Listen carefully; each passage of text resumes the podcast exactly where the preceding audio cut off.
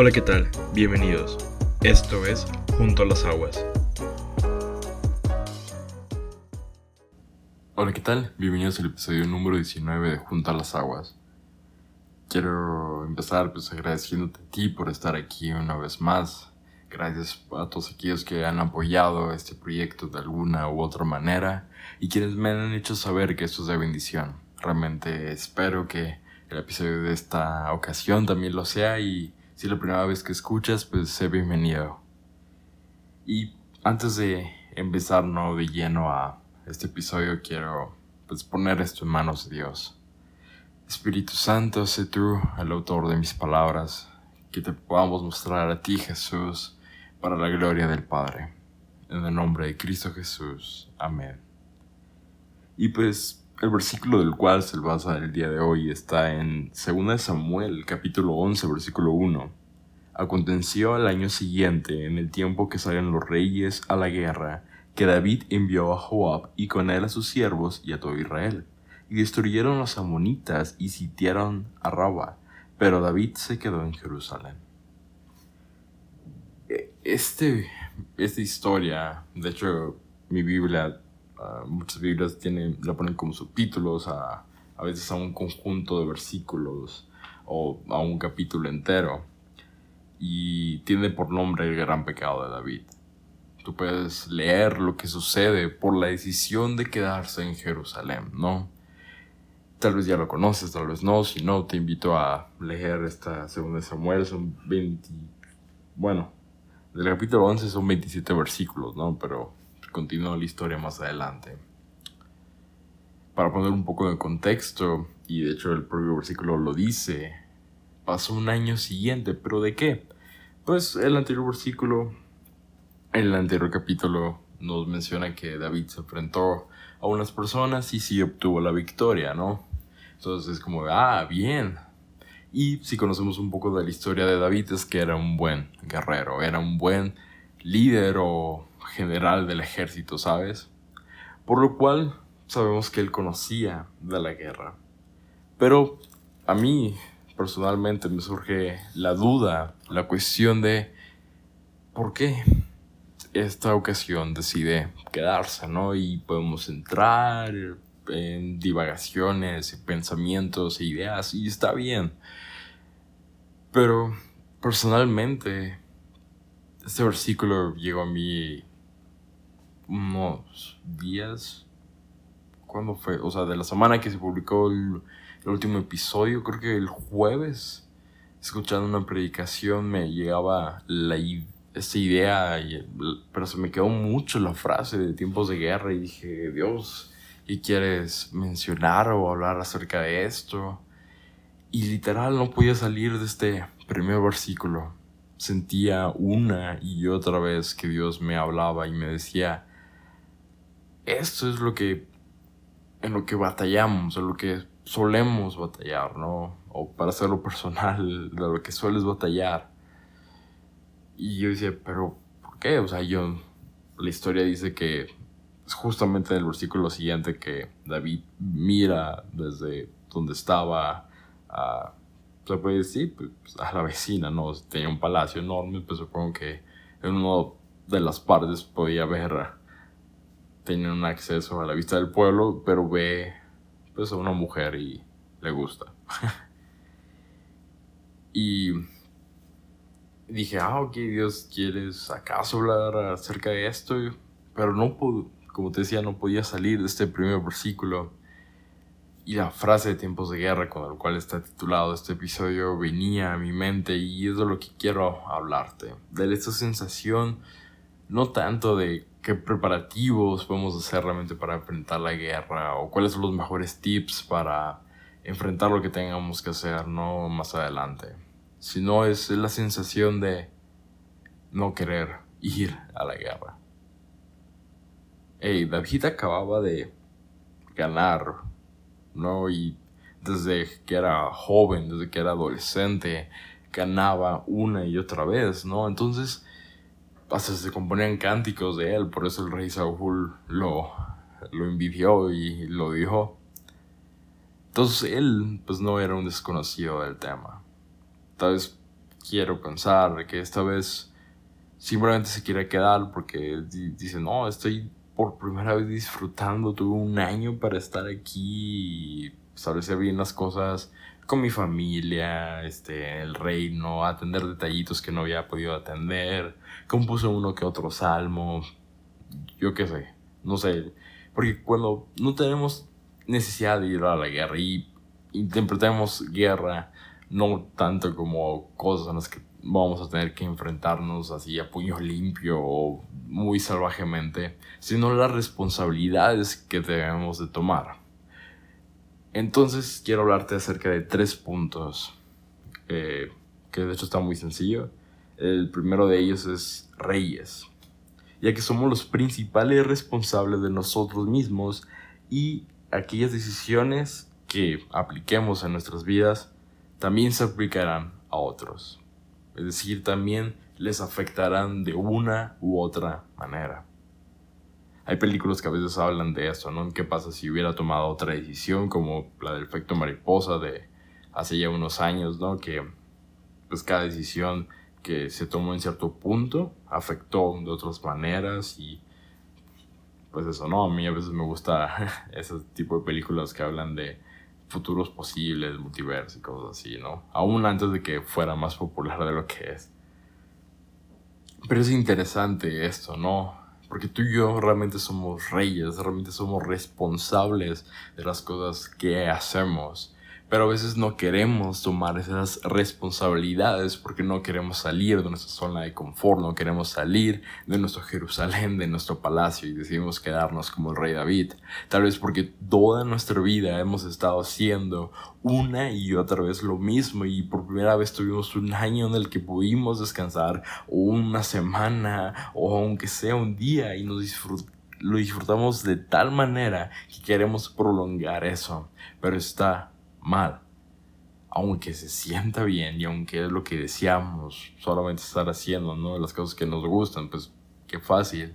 Hay responsabilidades que debemos estar tomando y uno a esas responsabilidades trae graves consecuencias porque no solamente se trata de nosotros, a pesar de que somos los principales responsables de nosotros, también las decisiones de otros nos salpican una y otra vez alguien que está yendo tarde al trabajo y tú estás yendo al tiempo y está todo acelerado y provoca un accidente de tráfico y ya te atrasó a ti por la decisión de él, sepa por qué se haya quedado eh, despertado tarde, pero por la decisión de él de ir más rápido, por tal de llegar a tiempo, ya te atrasó a ti y otro conjunto ¿no? de automovilistas que están llegando tarde a sus destinos pero nos gusta nada más pensar en nuestras vidas y nuestro enfoque y ser el principal, el protagonista, ¿no?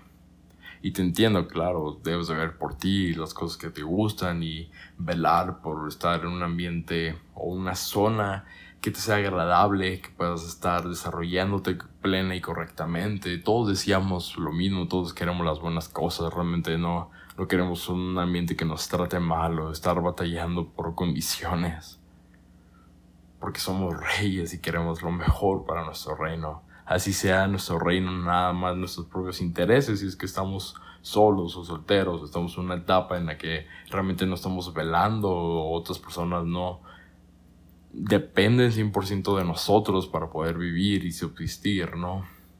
Pero un matrimonio ya es algo distinto, un padre y una madre familia ya es algo distinto, un trabajo es algo distinto. Y es eso lo importante, nuestras vidas no van más allá de nosotros mismos. Y un reino, en este caso el que tenía David, también implicaba todo un pueblo y un ejército. Ahora, pasemos al siguiente punto, guerra. Ahí creo que podría resumir tres cosas que se buscan en una guerra. Expandir y mantener nuestro territorio obtener y conservar recursos, y propagar y vivir de acuerdo a una idea. Creo que esas, de esas tres maneras podemos entender, ¿no? Territorio, pues quiero más, ¿no? ¿Para qué? Pues para hacer mis planes y mis cosas, para tener un acceso al mar o un acceso a tal mina, recursos, no solamente alimenticios y energéticos, también hay otro tipo de recursos que tal vez para un reino en particular le gusta más, tal vez para ti un recurso puede ser, no sé, arte, música, que también se llegó, si vemos la historia, perdón, se llegó a dar muchas veces eso, y propagar y mantener una idea y pues por consecuente quitar todas las demás, pues establecer una forma de pensar, una misma religión o imponer algo a la fuerza y no permitir una libertad de creer lo que tú quieras, ¿no? Generalmente la guerra en esos tres aspectos, aunque tenga otros matices o estén otros conflictos, pues al final son intereses. Entonces, aplicando esto a nuestras propias vidas, pues, ¿quién no quiere mantener un buen territorio o expandirse? De pasar de vivir con tus papás a tener un departamento o una casa o un departamento en una zona que te gusta, pero más grande que el común denominador. Tener un automóvil usado, a un automóvil de agencia, o bien más nuevo que el que ya tienes, o de mejor calidad de un celular del año pasado el nuevo celular que acaba de salir. Siempre queremos más cosas, expandir nuestro territorio, nuestra presencia de una u otra manera. Más recursos, subsistir. Es claro, hay de alimentos alimentos, ¿no? Eh, hay de estudiambre, como somos muchos estudiantes, a pues ya poder escoger y tener realmente una dieta correcta y poder administrar tus tiempos, ¿no? Y hacer la cantidad de comidas que sean necesarias para mantener el físico que deseas y la salud en el nivel que deseas. Propagar o mantener una idea, pues realmente nos gusta rodearnos de aquellos que a veces piensan lo mismo que nosotros. Por eso tenemos estos círculos sociales y estas, pues sí, que se definen de acuerdo a qué es aquello que nos llama la atención, qué es aquello que nos gusta o qué es aquello que nos disgusta. Pero somos más que eso. A veces solamente queremos las cosas para nosotros una y otra vez hasta que llega el punto en el que tenemos miedo de perderlos, eso poco o eso mucho que tengamos. Y decidimos quedarnos, ¿no? Y pensar, pues ya, hicimos lo que teníamos que hacer. Ya no quiero ir afuera y combatir, ya creo que estoy bien. Pero el problema, y tengo una noticia, siempre estamos en guerra. Claro que hay tomando guerra como responsabilidades, hay unas que duran cierto tiempo y otras que duran más tiempo. Que ese es el tercer punto, tiempos. Aquí el versículo em, empieza diciendo, aconteció al año siguiente. David, de la guerra que se escribe a esta, tuvo tiempo. Se pudo descansar, reponerse, como decíamos, ¿no? Tal vez escribió alguno que otro salmo. Pero también tú y yo. Yo ahorita, las, este día que sale este episodio, estoy terminando, bueno, estoy en mi última semana de vacaciones, ¿no? Y justamente la próxima semana estaré iniciando un nuevo ciclo escolar, del cual le, le doy gracias a Dios, ¿no? Y espero disfrutarlo y poder echar lo mejor de mí realmente. Pero wow, las vacaciones, poder tener tiempo para hacer mis cosas como yo quiero. Sí, cumplir una que otra responsabilidad, obviamente entra más a ser, se acerca mi panorama, terminar la universidad y el mundo laboral, ¿no? En un futuro, pues se van optando más responsabilidades. Pero aún así, algo que venía mucho en mi mente era, el siguiente año tal vez no sea así. El siguiente año tal vez estés trabajando y quieras tanto tener eso que estás teniendo ahorita. Y es tentador, ¿no? Quedarte ahí donde estás. Pero también me es alentador saber que son tiempos.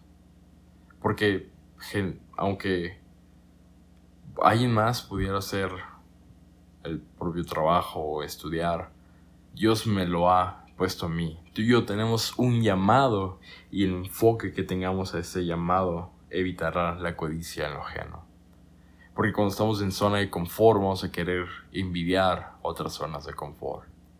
Yo me acuerdo cuando era niño y deseaba tanto una consola de videojuegos para jugar y veía que, que alguno que otro familiar tenía o que alguno otro amigo y decía, no, yo si lo tuviera, jugaría estos juegos y yo creo que si pudiera superar la misión que él no puede o etcétera.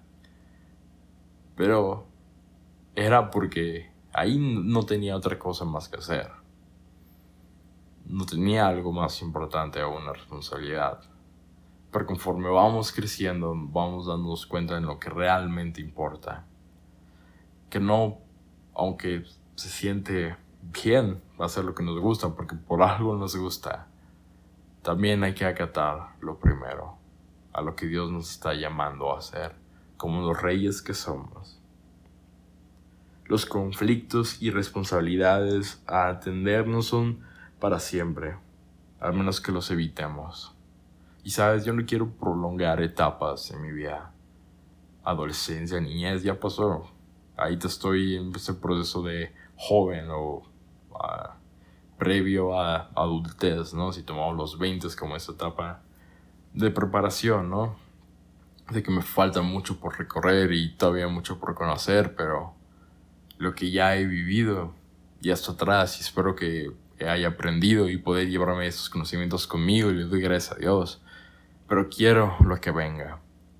Porque nuevas temporadas solamente vienen de guerras terminadas no puedo entrar en cosas nuevas y todavía no estoy ahí pues cumpliendo correctamente con las obligaciones que ya tengo por delante. Y te invito y te insto a, a que hagamos eso. A qué cosas tenemos próximos a enfrentarnos que nos van a sacudir en nuestra zona de confort y vemos obligaciones por delante, pero que podamos enfrentarlas con una buena actitud. Es cierto, la sociedad te va a invitar a quejarte y a no echarle ganas, a odiar lo que hagas, ¿no? Y solamente querer buscar lo que te gusta a ti, solamente a ti, porque tú lo mereces. Y, ¿sabes? Lo puedes hacer. Pero yo quiero hacer lo que Dios quiere que haga. Yo quiero hacer realmente aquellas cosas que Él me ha pedido a mí. Porque son mi guerra, mi responsabilidad, eso me la dio por algo. Y sé que una vez que las cumpla el tiempo que tengan que pasar, que duren, las cosas que sucedan ahí me van a convertir en una mejor persona, en un mejor rey. Porque me gusta mucho el versículo y eh, que te voy a compartir a continuación. Eh, ay, no lo noté. Pero, qué. Eh, perdón. Siempre me lo dice mi mamá. Hay que ser fiel en lo poco, ¿no? Para que Dios nos ponga en lo mucho. Fiel en lo poco. Fiel en esa guerra que tenemos por delante. Porque tal vez al futuro viene otro mayor y otra y otra. Pero Dios nos puede poner en lo mucho. Yo quiero eso. Yo quiero salir adelante y enfrentarlo y ser mejor. Y sabes cómo lo ¿Cómo podemos ser mejor? Pues porque Dios está con nosotros y Él ha prometido nunca dejarnos ni abandonarnos. Al contrario, nos va a capacitar para cualquier cosa que tengamos que hacer, porque Él, al que llama, capacita. Y es, con eso te quiero terminar y bendecirte. Que Señor, la persona, mi amigo, mi amiga que está escuchando esto pueda salir victorioso y pueda enfrentar, Dios, aquellas guerras, aquellas responsabilidades que tiene por delante que tú estás hablando a su vida, su mente, su corazón y pueda Él ver tu mano de poder en acción. Que lo que tenga por delante lo pueda cumplir sabiendo que tú eres con Él, entendiendo, Padre Santo, que no es para siempre y tú siempre traes descanso, traes fuerzas nuevas, traes renovación, traes transformación y nunca nos dejas. Gracias Señor en el nombre de Cristo Jesús. Amén.